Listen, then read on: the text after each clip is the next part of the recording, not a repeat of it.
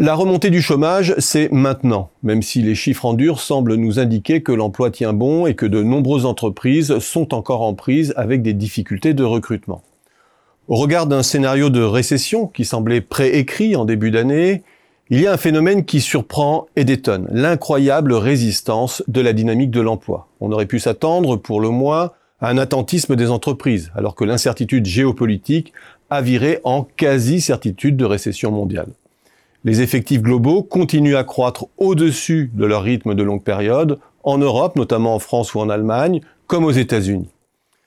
L'inflation a certes cassé la croissance des pays avancés, mais cette dernière n'a pas rompu et connaît quelques petits sursauts surprenants jusqu'aux mois les plus récents, qui font que le terme de récession n'est pas encore adéquat pour qualifier la situation actuelle.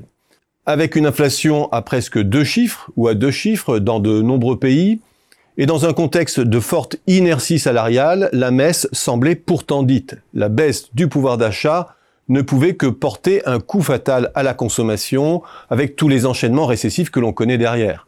Baisse de la production, baisse de l'emploi et de l'investissement, restriction du crédit amplifiée par la remontée des taux d'intérêt, etc. Et cela presque partout en même temps, ce qui devrait en principe amplifier les effets d'entraînement. Voilà bientôt un an que l'on parle de stagflation, presque partout le moral des ménages a plongé dans les abysses, et pourtant, étonnamment, le château de cartes de la croissance ne s'effondre pas, pas plus que celui des valorisations boursières, pas plus que le moral des entreprises, dont témoignent encore les dernières enquêtes de novembre en France. Cette résistance qui défie les pronostics peut laisser penser que les vents contraires de la guerre, du climat, des pénuries percutent de puissants moteurs de croissance, et que cette dernière n'attend que l'apaisement de ces freins temporaires pour redémarrer de plus belle. Nous serions dans une reprise contrariée plus que dans une récession. Et si la croissance ne cède pas, c'est qu'elle est animée par des forces qui ne demandent qu'à se déployer, portées par des besoins considérables en matière de santé, de numérique ou de transformation climatique.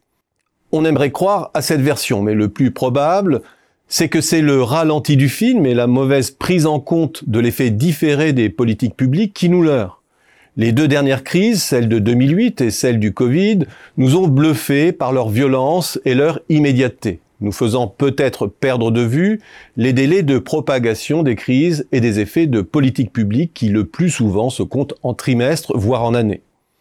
Or, l'économie que nous commentons aujourd'hui vit en apesanteur, encore sous les effets des gigantesques plans de soutien mis en place en 2020 et 2021. Des plans qui impriment encore une marque sur les trésoreries des entreprises et des ménages en valeur, mais qui se consument peu à peu sous l'effet de l'inflation et du remboursement d'aides qui, pour une grande part, étaient à crédit.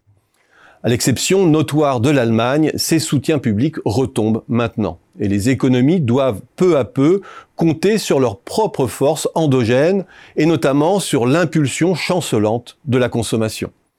C'est d'ailleurs le secteur du commerce de détail aux avant-postes qui décèle le mieux à ce jour les nuages qui pèsent sur l'activité. Idem pour les politiques monétaires dont le resserrement inachevé n'a été entamé que depuis 8 mois aux États-Unis et 4 mois en Europe. Or, ce n'est que l'an prochain que ces inflexions vont mordre sur le crédit et la rentabilité financière des agents privés. La dégradation du pouvoir d'achat des ménages, elle, est bien réelle, impactant les débouchés en volume, lentement compte tenu des réserves de cash accumulées, mais sûrement, et avec un impact d'autant plus différé sur les chiffres d'affaires que les entreprises en situation de le faire ont largement répercuté la hausse de leurs coûts sur leurs prix, préservant leur profitabilité. Mais ce qui est devant nous maintenant, c'est une double décélération des volumes et des prix. Et s'il y a une chose qui n'a pas changé à travers les crises, c'est l'objectif des plus grands comptes de maintenir leur rentabilité financière et de soutenir la valeur actionnariale via le rachat d'actions et le versement de dividendes. Et si les prix ne sont plus la variable d'ajustement, si les volumes ne bénéficient plus du même soutien public, la variable d'ajustement, c'est l'emploi et le report des pressions sur la sous-traitance. Les premières annonces de plans sociaux peuvent sembler à ce stade anecdotiques, quand on est à quelques secteurs. Mais ce n'est qu'un début. L'effet domino ne fait que commencer, et avec lui le mécanisme qui transforme le coup d'arrêt de la croissance en récession.